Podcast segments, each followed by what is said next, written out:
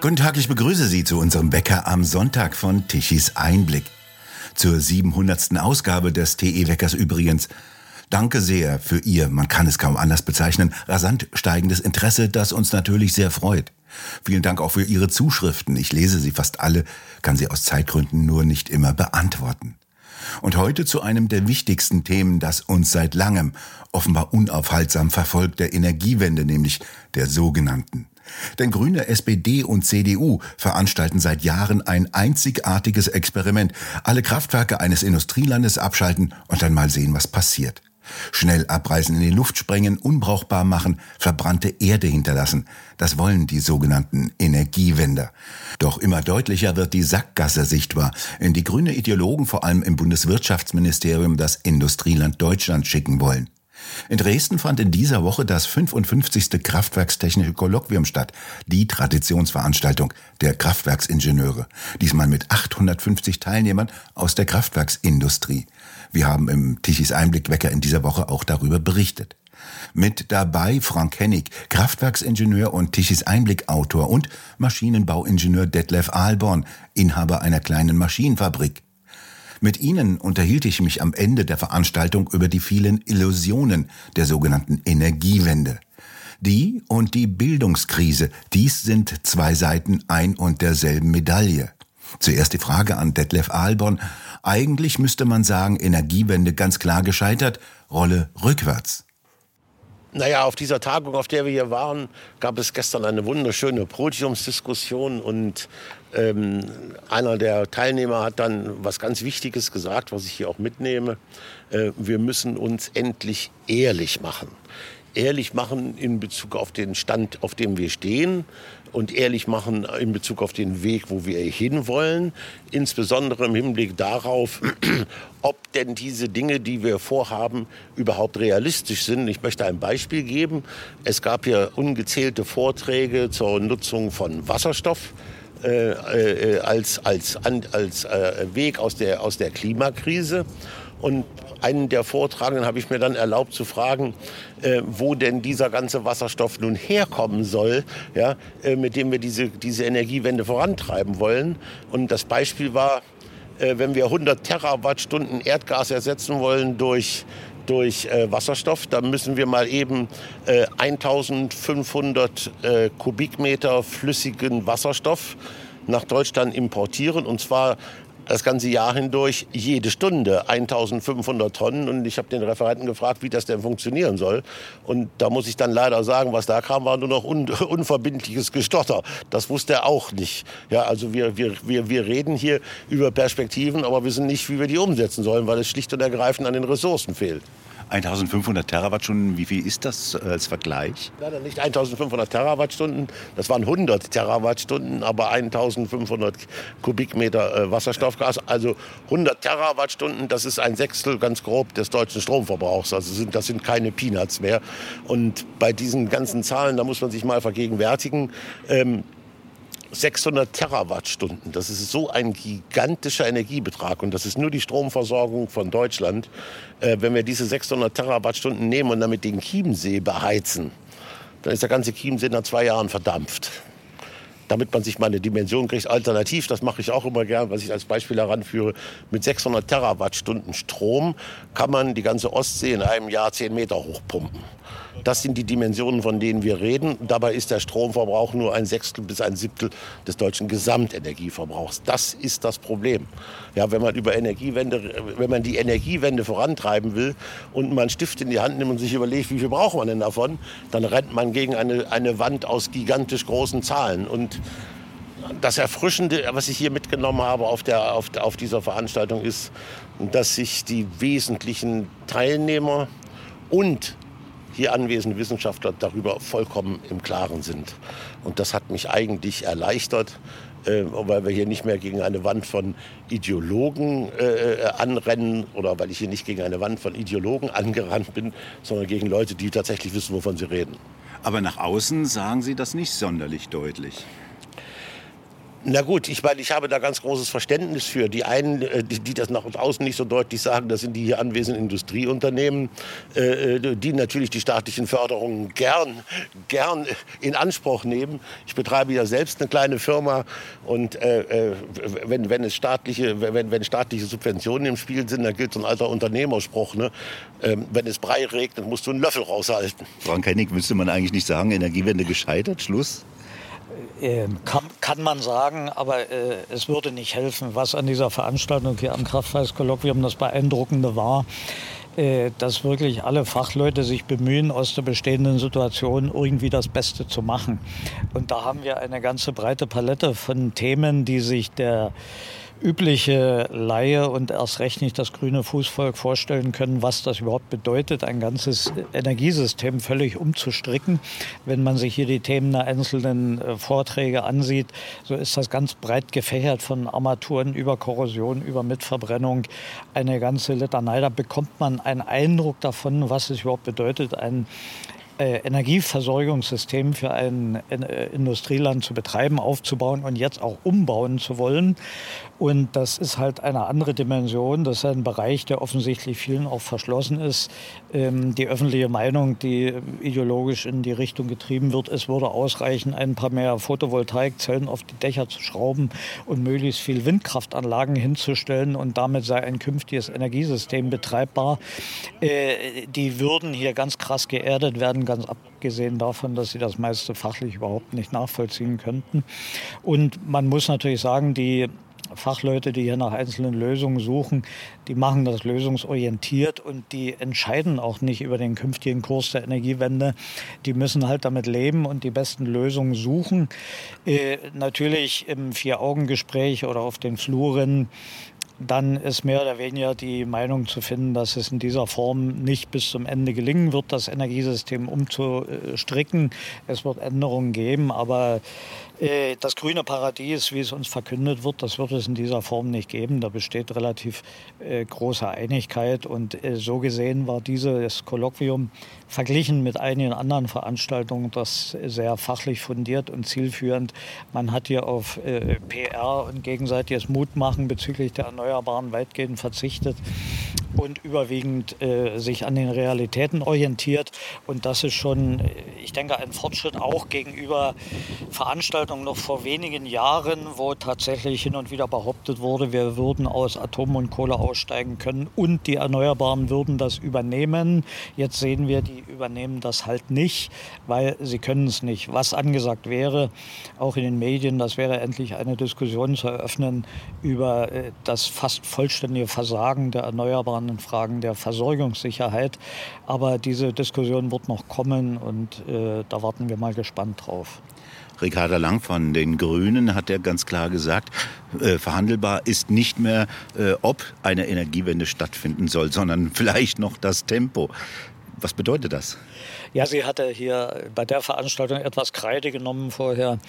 Äh, sie, sie hat nicht erwähnt den vorgezogenen Kohleausstieg auf 2030, den die Grünen ja immer noch betreiben.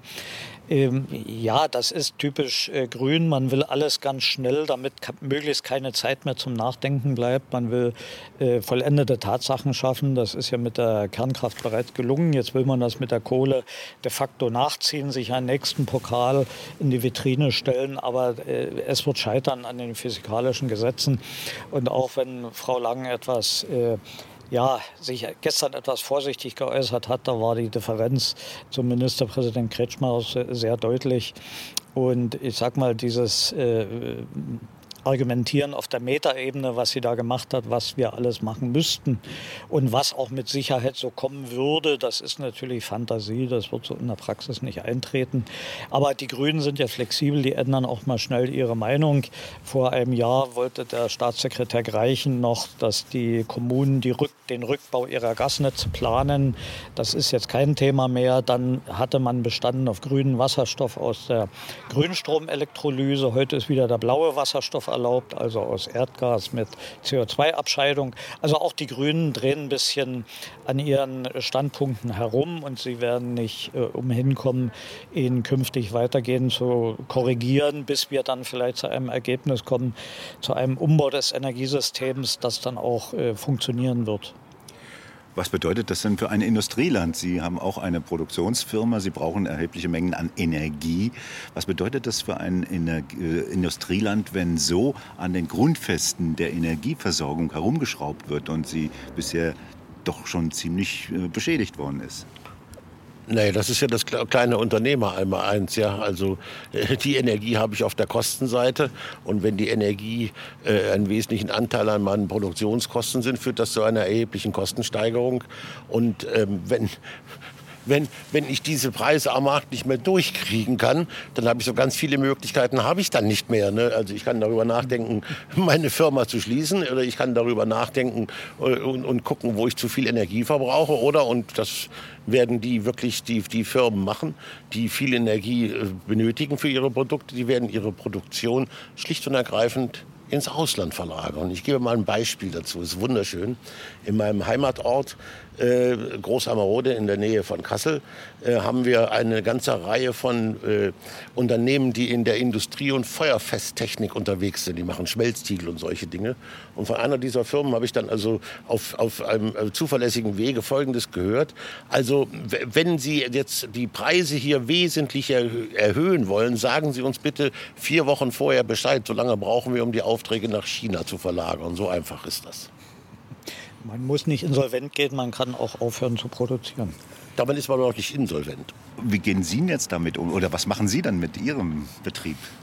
Also ehrlich gesagt, das, was ich mit meinem Betrieb mache, da ist, da, wir haben durchschnittliche Stromkosten, wie so ein kleiner äh, Gewerbebetrieb nun mal hat. Äh, wesentliche Kosten, äh, äh also einen großen Anteil an, an, an, Gaskosten haben wir auch nicht. Aber äh, das steht fest, ähm, dass wenn ich die Preise über meine Produkte nicht an meine Kunden weiterreichen kann, dass das unseren Gewinn des Jahresgewinn wesentlich schmälern wird. Das ist ganz einfach. Ja, und dann, wenn das dann bestimmte Grenzen über, überschreitet, ja, da muss ich mir überlegen, was ich damit mache. Ne? so ganz viele Möglichkeiten bleiben da ja nicht. Ne? Ja, da kann man sich von bestimmten Produkten trennen und man kann sich auch von Leuten trennen und man kann den Laden schlicht dicht machen. Das ist ganz einfach. Die Absicht steht ja zu rationieren, Stromzuteilungen äh, zu machen und äh, äh zu sagen, äh, um von in den nächsten zwei Stunden kriegt äh, der Bezirk Strom, in den nächsten zwei Stunden der Bezirk Strom und dort wird abgeschaltet. Wie könnten Sie damit leben mit Ihrem Betrieb? Ja, gar nicht. ich, ich, gehe ja gegenüber, gegenüber meinen Kunden bisweilen knüppelharte Verpflichtungen ein mit, mit Konventionalstrafen und Lieferterminen, all solchen Dingen. Äh, äh das, das, das, solche Dinge können einen, die können einen umbringen. Das ist ganz einfach. Das sehen die äh, Experten anders. Die sagen schlicht und einfach, dann arbeitet man halt nachts statt am Tag.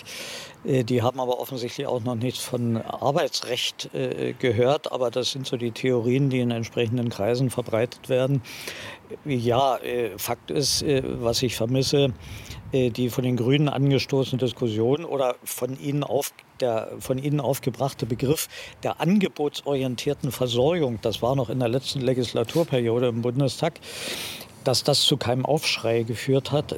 zum einen von der Industrie selbst, die ja unmittelbar betroffen ist, zum anderen auch von den äh, Fachleuten, weil die Zuteilung von äh, Strom oder sagen wir es andersrum, äh, hohe oder moderne Industriestaaten leben von einem, von einem hohen Grad an Arbeitsteilung. Und das heißt, es muss die Logistik stimmen, jedes Produkt muss zur richtigen Zeit und der richtigen Menge am richtigen Ort sein und das gilt auch für den Strom. Und wenn ich anfange, den Strom zeitweise abzuschalten, dann ist dieser Grad der Arbeitsteilung nicht mehr möglich, dann ist die Produktivität nicht mehr möglich und das Ergebnis ist schlicht und einfach, dass die Firmen ins Ausland verlagern und die Familienunternehmen oder kleinen Unternehmen, die das nicht können, ja, die werden dann früher oder später äh, schließen. Äh, ähnlich äh, verheerend ist die Diskussion darüber, was auch hier kurz das Thema war, dass man ja energieintensive Vorprodukte, einfache Vorprodukte importieren könne. Auch hier macht man einen neuen Kanal auf. Wo findet dann die Abgrenzung statt? Ist das nur Ammoniak oder Aluminium? Oder sagen wir dann nicht lieber gleich, dann kaufen wir das ganze Produkt im Ausland? Also die E-Mobilität in Deutschland wird künftig äh, hauptsächlich durch chinesische E-Mobile betrieben werden, rein vom, äh, von der Preisgestaltung her. Und die restliche Indust äh, energieintensive Industrie, die wird sich früher oder später aus Deutschland gleitend zurückziehen. Umso schneller es eben ein Demand-Side-Management gibt, also eine Regelung der Verbraucherseite, die ja unter Bedingungen des mangelnden Angebotes im Grunde nichts anderes ist als eine Rationierung. Also es ist letzten Endes der Niedergang eines Industrielandes, den wir hier begonnen haben, der übrigens schon läuft. Wir, es droht keine Rezession, wir haben die Rezession schon. Die Frage ist nur, wie wird es gelingen, hier nochmal eine Bremse einzuwerfen oder eine Kurskorrektur vorzunehmen. Dieses, dieser, dieser Begriff Demand-Side-Management, ähm, den, den, den verbaue ich gern in ein Bild, damit es der Laie versteht. Ähm, wir betrachten, wir denken uns jetzt mal ein Demand-Side-Management-Drive-System in einem Auto. Für jeden von uns ist es die größte Selbstverständlichkeit, dass wenn wir auf der Straße fahren und einen LKW überholen, dass wir dann in den dritten Gang schalten, den Blinker links setzen und das Gas durchtreten. Dann ist für uns auch selbstverständlich, dass das Auto im gleichen Augenblick beschleunigt. Jetzt stellen wir uns bitte mal vor, auf dem Display im Tacho erscheint jetzt die Fehlermeldung. Zurzeit ist nur ein Zylinder verfügbar. Bitte versuchen es später es noch, versuchen Sie es später noch einmal. Ja? Dann sind wir bei Demand-Side-Management und es ging ein Aufschrei durch das Land wenn solche Dinge noch als Intelligent Drive System verkauft würde. Genau das wollen die uns aber für die Wirtschaft verkaufen als intelligente Nutzung der, der, der, der Ressource Energie. Da muss ich wirklich fragen, ob die noch alle Latten am Zaun haben. Entschuldigung. Das ist eine intelligente Verwaltung von Mangel schlicht und einfach äh, äh, durch Zuteilung. Also äh, wer in der DDR sozialisiert wurde, der kennt das noch ein bisschen. Auch das war eine permanente Mangelwirtschaft, nicht unbedingt selbst verschuldet. Das war auch politisch begründet durch die Blockbildung, durch die entsprechenden Importe, die man nicht durchführen konnte, durch die Ineffektivität der Wirtschaft aber äh, auch, äh, ich sag mal, die Folgen würden heutzutage ähnliche sein wie damals in der bestehenden Mangelwirtschaft im real existierenden Sozialismus. Es ist nur noch nicht allen klar, die hier bei uns die Entscheidungen treffen. Wer ist denn das, der solche Entscheidungen trifft und beziehungsweise ein solches irreales Projekt versucht durchzusetzen, einem ganzen Land aufzustülpen? Ja, es ist die gewählte Regierung. Mhm. Und äh, natürlich nicht nur die jetzige.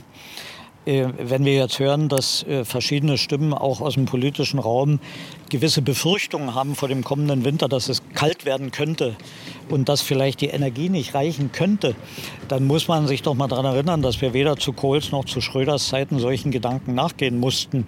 Aber nach vier äh, Perioden Merkel und zwei Jahren Ampelregierung sind wir jetzt so weit, dass wir uns Gedanken machen müssen über das Wetter im kommenden Winter und uns auf mögliche Folgen einstellen müssen. Das ist für ein entwickeltes Industrieland nicht unbedingt ein Ruhmesblatt. Naja, in, der ganzen, in dieser ganzen Diskussion möchte ich auch mal sagen, ähm, spielt die sogenannte Wissenschaft eine höchst unselige Rolle. Ja, Sie können ja bei den einschlägig bekannten Forschungsinstitutionen zu jedem noch so blödsinnigen Thema eine Studie bestellen, wo irgendwelche Träger gewichtiger akademischen Grade Ihnen genau das zusammenschreiben, was Sie gern hören wollen. Ja? Und an dieser Stelle möchte ich eine Institution auch mal beim Namen nennen. Das ist zum Beispiel die Fraunhofer Gesellschaft, die in, dieser, äh, in diesem Zusammenhang eine höchst unselige Rolle spielt. Ja? Äh, dort werden, wenn Sie die einschlägigen Studien von diesen Leuten lesen, da finden Sie solche Behauptungen, dass sich Windstrom glätten lässt, indem man Windkraftanlagen dazu baut und anderen physikalischen Blödsinn, ja, wo sich jeder Absol Absolvent einer, einer durchschnittlichen Universität sofort überlegen kann, dass das nicht sein kann. Wir hatten gestern äh, die interessanten Anmerkungen vom äh, Professor Beckmann gehört. Er hat die Wissenschaftsarbeit auch etwas verglichen mit äh, Friedrich August Böttger, dem Erfinder des weißen Meißner Porzellans. Dem war es auch gelungen, ähm, den August den Starken etwas ja, etwas an der Nase rumzuführen, eine Zeit lang, indem er immer vorgegeben hat, er sei kurz vor dem Durchbruch der Erfindung des Goldes und hat immer noch mehr Personal, mehr Mittel, mehr Geld, mehr Zeit bekommen, weil August der Starke ihm geglaubt hat. Und ich habe den Eindruck, heute ist es ähnlich, dass viele Institute davon leben, die Machbarkeitsillusion aufrechtzuerhalten, dass man auf diesem Weg der Energiewende tatsächlich erfolgreich sein könnte. Und indem man das immer in äh, vermeintlich wissenschaftlichen Arbeiten suggeriert, erhält man natürlich immer wieder Folgeaufträge und Drittmittel und kann weiterarbeiten und Geld verdienen. Wenn äh, mancher ehrlich sagen würde, das geht so nicht, hört auf, zum Beispiel in bestimmten Richtungen der äh, Wasserstoffnutzung oder Ähnlichen, äh, der würde nie wieder einen Forschungsauftrag dazu bekommen, ist ja logisch. Also versucht man diese äh, Möglichkeit äh, äh, aufrechtzuerhalten, um darüber langfristig leben zu können und Geld zu verdienen können. Was mich bei diesem Thema immer wieder empört, das sind am Anfang so ganz einfache Zahlen. Wir haben einen Primärenergieverbrauch von über 3000 Terawattstunden. Das sind drei Millionen Gigawattstunden. Und das ist unser gesamter Energieverbrauch, also Verkehr und, und Mineralöl und alles, was da, alles, was wir im Jahr verbrauchen. So. Jetzt macht ein modernes Windrad äh, äh, ungefähr 10, 10 Gigawattstunden pro Jahr. Sonst haben wir 300, 300, äh, 3 Millionen, äh, 3 Millionen äh, Gigawattstunden Bedarf. Ein Windrad macht 10.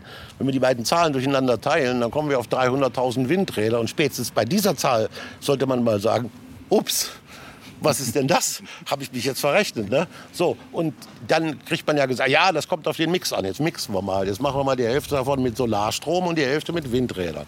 Ja, dann sind wir bei 150.000 Windrädern. Und ähm, bei Solarstrom sind wir dann bei, bei ungefähr 20.000 Quadratkilometer Solarfläche. Das ist so groß wie Hessen. Und dann äh, da darf man sich die Frage stellen, wie habt ihr euch das eigentlich vorgestellt? Ja? Und da, da, da könnt ihr mir noch so viele Studien schreiben. Ja? Äh, die, die, diese Zahlen, die stehen in Stein gemeißelt. Und bei diesen Zahlen sind die Umwandlungsverluste noch nicht eingerechnet. Mit anderen Worten, das wird alles noch viel schlimmer. Ja? Und da muss ich leider sagen, äh, da hat sich unsere sogenannte Wissenschaft nicht mit Ruhm bekleckert. Es wird ja zunehmend dann auf die Wasserstoffwirtschaft abgehoben. Das ist äh, technisch möglich. Das haben auch viele Vorträge hier gezeigt, dass äh, technisch einiges machbar ist. Da ist man erfindungsreich. Aber äh, es gibt ja inzwischen auch bei der Bundesregierung die Einsicht, dass wir selbst diesen grünen Wasserstoff nicht in der Menge erzeugen können. Also äh, hebt man ab auf Importe aus aller Welt was wiederum die Sache verkompliziert, einerseits durch außenpolitische Erwägungen. Auch das kam in der Podiumsdiskussion heraus. Wenn wir also aus Nahost äh, jetzt größere Mengen äh, Wasserstoff importieren wollen, dann ist das im wahrsten Sinne des Wortes äh, brenzlig. Wir sind dann auch natürlich sanktionierbar. Dann hebt man ab auf demokratische, sichere Länder wie Australien oder Chile oder Brasilien. Aber auch da weiß man nicht, was die künftige Entwicklung bringt. Und natürlich äh, muss man dann auch zusehen, dass man keinen Energiekolonialismus betreibt. Denn die Herkunftsländer haben selbst zunächst einen Anspruch auf sichere Energie und wollen auch ihre Emissionen senken. Wenn also wie in Namibia in Größenordnung grüne Energie abgeschöpft werden soll, dann wird diese natürlich zuerst in Namibia verwendet werden. Und gleich daneben liegt Südafrika, was permanent mit Energiemangel zu tun hat. Also es wäre auch den Menschen dort gegenüber zunächst gerecht, die Energie dort zu belassen und dort zu verwenden und dort Emissionen zu senken, anstelle über den halben Globus diese Energie zu transportieren. Wobei sich das nächste Problem ergibt, das Transportproblem. Es ist so gut wie unmöglich oder nur mit wahnsinnig hohem Aufwand möglich, Wasserstoff äh, als Element zu transportieren. Deshalb muss das umgewandelt werden in verschiedene Derivate, also entweder in Methanol oder Ammoniak. Dann kann man das transportieren, was aber wieder eine eigene Infrastruktur erfordert, sowohl im Förderland als auch bei uns mit der Rückumwandlung. Und dann kann man äh, diese Energie erst verwenden. Die vielen Umwandlungsschritte, Wirkungsgradverluste, Transportkosten, äh, die lassen dann natürlich aus meiner Sicht ein sinnvolles Wirtschaften, zumindest in der Schwerindustrie in Deutschland, nicht mehr zu. Der richtige Weg ökonomisch und ökologisch wäre natürlich, äh, den Ammoniak oder äh, das Wasserstoff, äh, den Wasserstoff nicht nach Duisburg zu, äh, Thyssen zu transportieren, sondern den Hochofen nach Namibia zu stellen.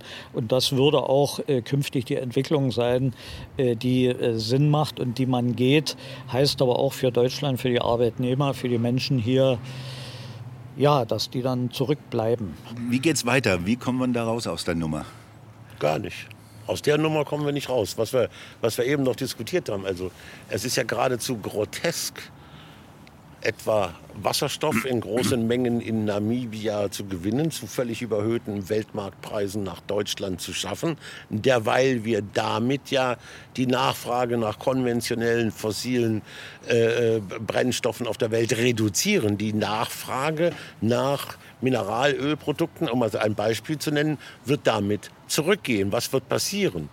Die Preise werden sinken, weil mit sinkender Nachfrage die Preise sinken. Was wir damit indirekt tun, wir kurbeln den Verbrauch an den fossilen Brennstoffen in anderen Ländern auch noch an.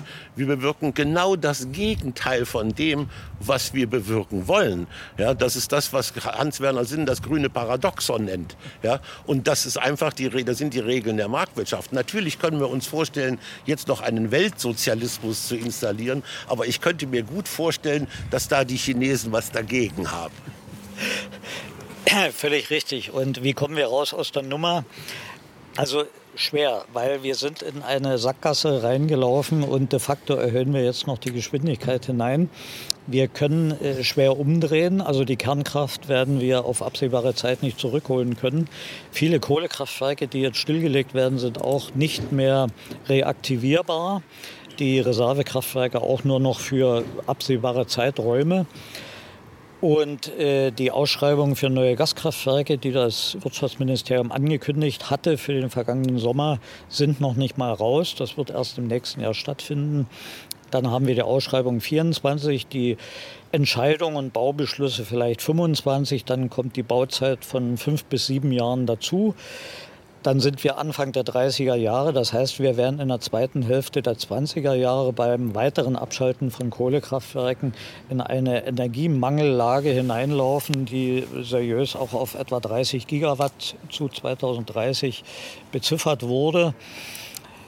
Ja, wir müssen dann vermutlich mit dem Mangel umgehen und äh, ich kann nur hoffen, dass 2025 nach den Bundestagswahlen die Anzahl der Philosophen im Wirtschaftsministerium abnimmt und dann äh, Weichenstellungen getroffen werden in Richtung eines sinnvollen und belastbaren Energiemixes, der uns zunächst mal durch die 20er Jahre führt, äh, sodass wir nicht unter Mangel leiden. Die steigen, steigenden Preise werden wir ertragen müssen und dass wir dann völlig neu sortieren, wie wir ein System über 2030 hinaus etablieren, was absehbar auch funktionieren wird, was bezahlbar ist und was äh, sicher ist.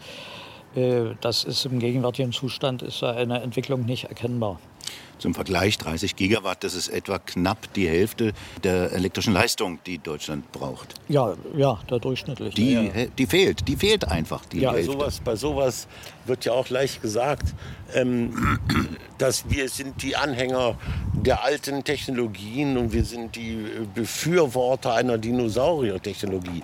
Wir befürworten das nicht, sondern wir müssen uns doch mal der Tatsache stellen, der schlichten einfachen Tatsache, dass es windstille Nächte gibt. Und wer das nicht glaubt, der soll mal einem lauen Sommerabend auf dem Balkon grillen. Da wird er feststellen, dass es windstill ist und irgendwann dunkel wird. Und für eben diese Dunkelflauten brauchen wir ein wie auch immer beschaffenes Ersatzsystem, von welcher Beschaffenheit auch immer es ist. Ja, und alles, was wir bisher äh, äh erdacht haben oder alles, was wir haben, sind Gaskraftwerke, Kohlekraftwerke, Ölkraftwerke. Ende der Durchsage. Und das ist keine Frage von Befürwortung oder, oder dass wir diese Dinge für gut befinden, sondern es ist die schlichte Notwendigkeit, dass wir sowas brauchen. Und bei dem Thema Speicher, ich hatte die Ehre hier dazu einen Vortrag zu halten, wenn man jetzt sagt, okay, das ist ja kein Problem, wir, wir, wir betreiben jetzt diese Ersatzkraftwerke aus einem Speicher. Wenn wir diesen Speicher bemessen, wenn man das seriös macht, da kommt man auf Größenordnung, die sprengen jeden Rahmen. Nur mal ein Beispiel zu bringen. Ja, wenn man, wollte man ganz Deutschland mit einem, äh, wollte man die Deutschland absichern gegen die Dunkelflaute, ja, dann bräuchte man ein Pumpspeicherkraftwerk von der doppelten Größe des Bodensees.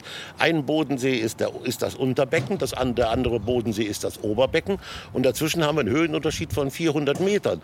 Es ist völlig illusorisch zu glauben, man könnte sowas, sowas realisieren. Und das Gleiche gilt für das, wo, wo viele, in vielen Studien ist die Rede von Power to Gas. Da sind die, die, die Dimensionen ähnlich. Sämtliche deutschen Gasspeicher in Deutschland, die reichen gerade so aus um unsere Stromversorgung entsprechend abzupuffern, wenn wir dort mit Power to Gas, das ist ja so eine schöne Vokabel, Power to Gas, äh, diese Speicher füllen. Und zu Power to Gas möchte ich auch noch was sagen. Beim Power to Gas Verfahren wird ja mit dem Gas, dem Gas, ein Brennstoff elektrochemisch erzeugt. So, und ein Brennstoff, der heißt ja Brennstoff aus dem gleichen Grund, warum eine Bratkartoffel Bratkartoffel heißt, nämlich weil man ihn verbrennt. Und zwar in einer Verbrennungskraftmaschine. Deswegen heißt die Verbrennungskraftmaschine auch so. Und wenn wir in einer Verbrennungskraftmaschine Gas verbrennen, ja, dann haben wir ein fundamentales Naturgesetz an der Backe, wir Ingenieure. Das heißt, zweiter Hauptsatz der Thermodynamik. Das wusste schon Sadi Carnot vor 200 Jahren. Aber irgendwie sind diese Dinge in Vergessenheit geraten. Denn dieses, wenn wir mal beim Power-to-Gas-Verfahren, stellen wir uns mal vor, ähm, wir, wir, wir wollten mit einem Kraftwerk kein Gas erzeugen, sondern wir lassen mal ein Kohlekraftwerk thermochemisch im Rückwärtsgang laufen. Nämlich ein Kraftwerk, das Strom aufnimmt und Luft aufnimmt, insbesondere CO2, und daraus Kohle produziert. Das ist der Geist hinter Power to Gas.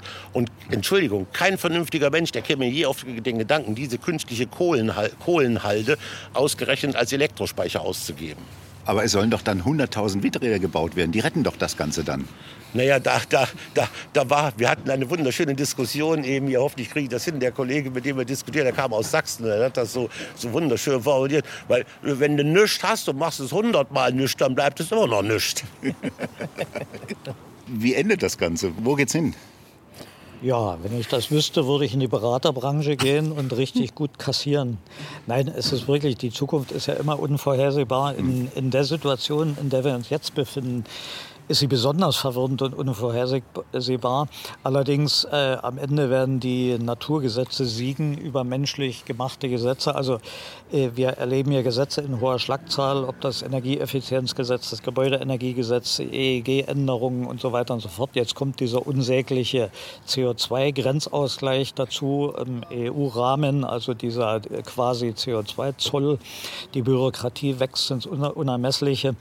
Also äh, aber das lässt sich, ließe sich alles novellieren und äh, umschreiben, aber die physikalischen Gesetze lassen sich eben nicht umschreiben, ob das der Kirchhoffsche äh, Dreisatz ist oder äh, die Hauptsätze der Thermodynamik. Und die werden am Ende obsiegen und wir müssen mit den Folgen leben. Also es, es gibt ja einen Spruch von Sokrates, der sagt, der Kluge lernt von allen, der Normale durch Erfahrung und der Dumme weiß alles besser.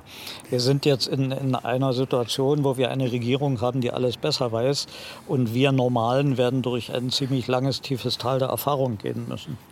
Ein Hauptproblem ist ja, dass die gesamten Ministerien eben mit denen äh, besetzt sind, die nicht gerade zu den Schlauen gehören. Das Wirtschaftsministerium ist ja bis in die mittleren Etagen völlig umgekrempelt worden. Was bedeutet denn das für eine vernünftige Energiepolitik? Ja, die Folgen sind verheerend. Die sind deshalb verheerend, ähm, wenn wir jetzt argumentieren mit dem äh, zweiten Hauptsatz der Thermodynamik. Oder nehmen wir mal den Kirchhoffschen Knotensatz dann sitze ich Leuten gegenüber, die da glauben, äh, das sei eine neue, neue Methode zum Knüpfen von Jutebeuteln. Oder die bei ein Kilowatt vielleicht einen Eimer voll Schlick vor Augen haben. Da auf die geht nichts ein. Da, da, rede ich gegen Wände. Das ist ein fundamentales Problem, um es auf den Punkt zu bringen. Ja?